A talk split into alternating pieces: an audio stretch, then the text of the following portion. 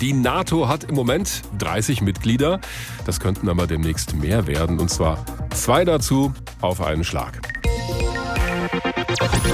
Finnland hat sich ja schon dafür ausgesprochen, Mitglied der NATO zu werden. Und auch Schweden möchte das gerne, obwohl ja aus Russland immer wieder Warnungen kommen und es da heißt, es sei gar nicht notwendig.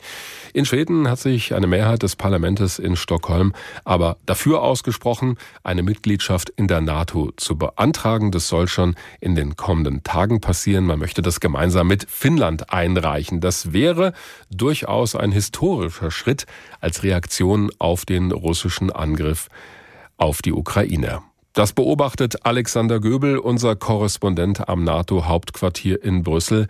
Alex, Schweden und Finnland also vor dem NATO-Beitritt. Wie sind die Reaktionen im Hauptquartier der NATO auf diese Ankündigung?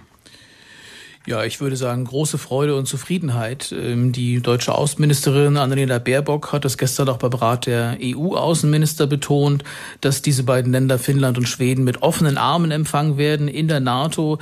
Damit wiederholt sie eigentlich dieses finnisch-schwedische Mantra von NATO-Generalsekretär Jens Stoltenberg, der immer wieder und auch gerne gesagt hat, wenn er gefragt worden ist, Finnland und Schweden sind im Grunde alte bekannte Partner, mit denen die NATO schon lange auch eng zusammen zusammenarbeitet, bisher im Rahmen auch der Bündnisneutralität der beiden Staaten natürlich, aber das ändert sich jetzt. Bei der NATO ist man sehr zufrieden denn diese beiden Staaten, äh, die bieten äh, militärisch wirklich und strategisch eine Menge moderne Armeen, viele gut ausgebildete Truppen, äh, diese interoperablen Waffensysteme, also die sich an den Schnittstellen jetzt sehr gut in eine Gesamtstrategie eingliedern lassen. Es sind eigentlich so ziemlich alle, nicht ganz alle, aber so ziemlich alle auf jeden Fall dafür, dass die beiden Staaten mitmachen.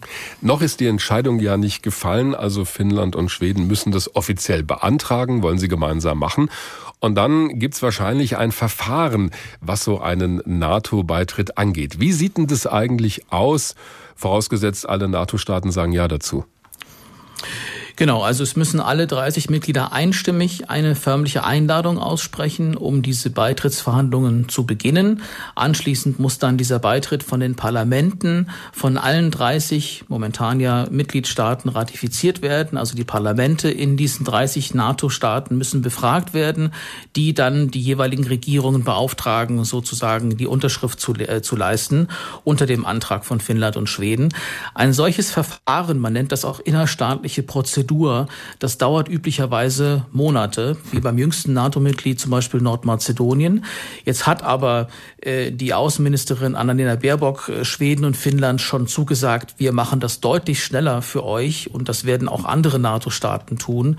Und mit einer offiziellen Mitgliedschaft in der NATO können Finnland und Schweden ja wahrscheinlich so ab Oktober rechnen. Das ist schon ein Rekord, äh, eine Rekordgeschwindigkeit.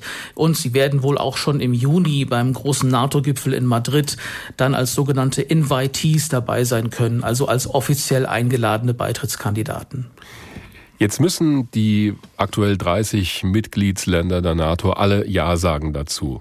Die Türkei gehört auch zur NATO und da hören wir schon, dass es starke Vorbehalte gibt. Welche sind das und kann der Beitritt der beiden Länder daran noch scheitern?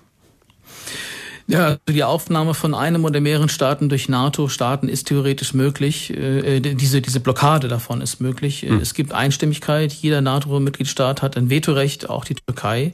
Äh, das mag sich der Generalsekretär Jens Stoltenberg nicht vorstellen.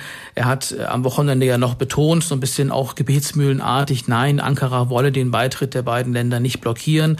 Fest steht aber, der türkische Präsident Erdogan führt ins Feld, dass Finnland und Schweden ähm, ja sozusagen Gastgeber seien der PKK, der, der verbotenen türkischen Arbeiterpartei.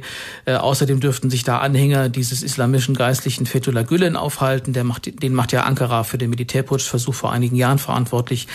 Dahinter steckt aber auch ein Machtpoker, den Erdogan nutzt. Er braucht außenpolitische Erfolge, die ihn nach innen auch als starken Mann dastehen lassen. Es ist wirtschaftlich, steht es nicht besonders gut um die Türkei. Es sind jetzt bald Parlaments- und Präsidentschaftswahlen. Also vielleicht geht es da um Geld. Äh, vor allem könnte aber Erdogan auch fordern, dass er wieder ja ins US-Kampfjet-Programm F-35 wieder reinkommt. Da ist er rausgeflogen, als er vor ein paar Jahren äh, ausgerechnet ein russisches Flugabwehrsystem, nämlich die S-400, gekauft hatte. Und seitdem ist der Rest der NATO ziemlich verschnupft. Verschnupft, um es mal höflich zu sagen, ist auch Russland, die Regierung dort. Die warnt eindringlich schon seit Tagen vor einer Mitgliedschaft dieser beiden Länder, Finnland und Schweden. Wie reagiert Brüssel darauf? Also man macht Russland deutlich, so wie auch am Wochenende geschehen äh, beim finnischen Präsidenten Ninistö zum Beispiel, man sagt, diese Entwicklung, dass Finnland seine jahrzehntelange Neutralität aufgibt, Schweden sogar Jahrhunderte einer neutralen Sicherheitspolitik, das habe sich Putin selbst zuzuschreiben, der russische Präsident. Und die beiden Staaten Finnland und Schweden hätten jedes Recht beizutreten, womit Putin ja laut eigener Aussage gestern noch kein Problem äh, hat, äh, ähm, während er gleichzeitig ja warnt, Russland werde daraus militärische Konsequenzen äh, ziehen.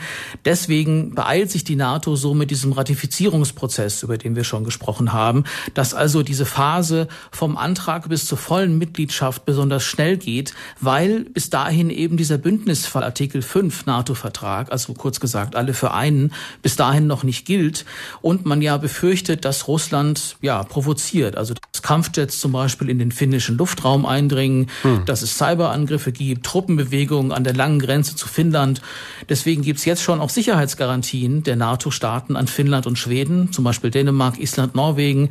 Großbritannien hat letzte Woche schon sowas äh, gegenüber Finnland zugesagt.